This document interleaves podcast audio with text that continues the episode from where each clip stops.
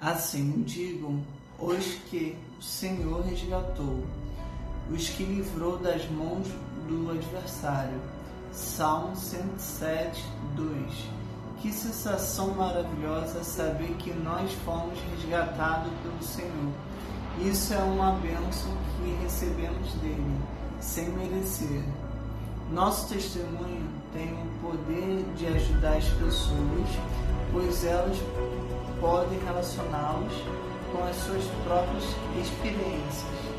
Alguns dos maiores heróis da Bíblia contaram as bênçãos de Deus para todos pudessem ouvi-las. Use a tua história para encorajar aqueles que estão tendo dificuldade em suas jornadas. Deus abençoe sua vida.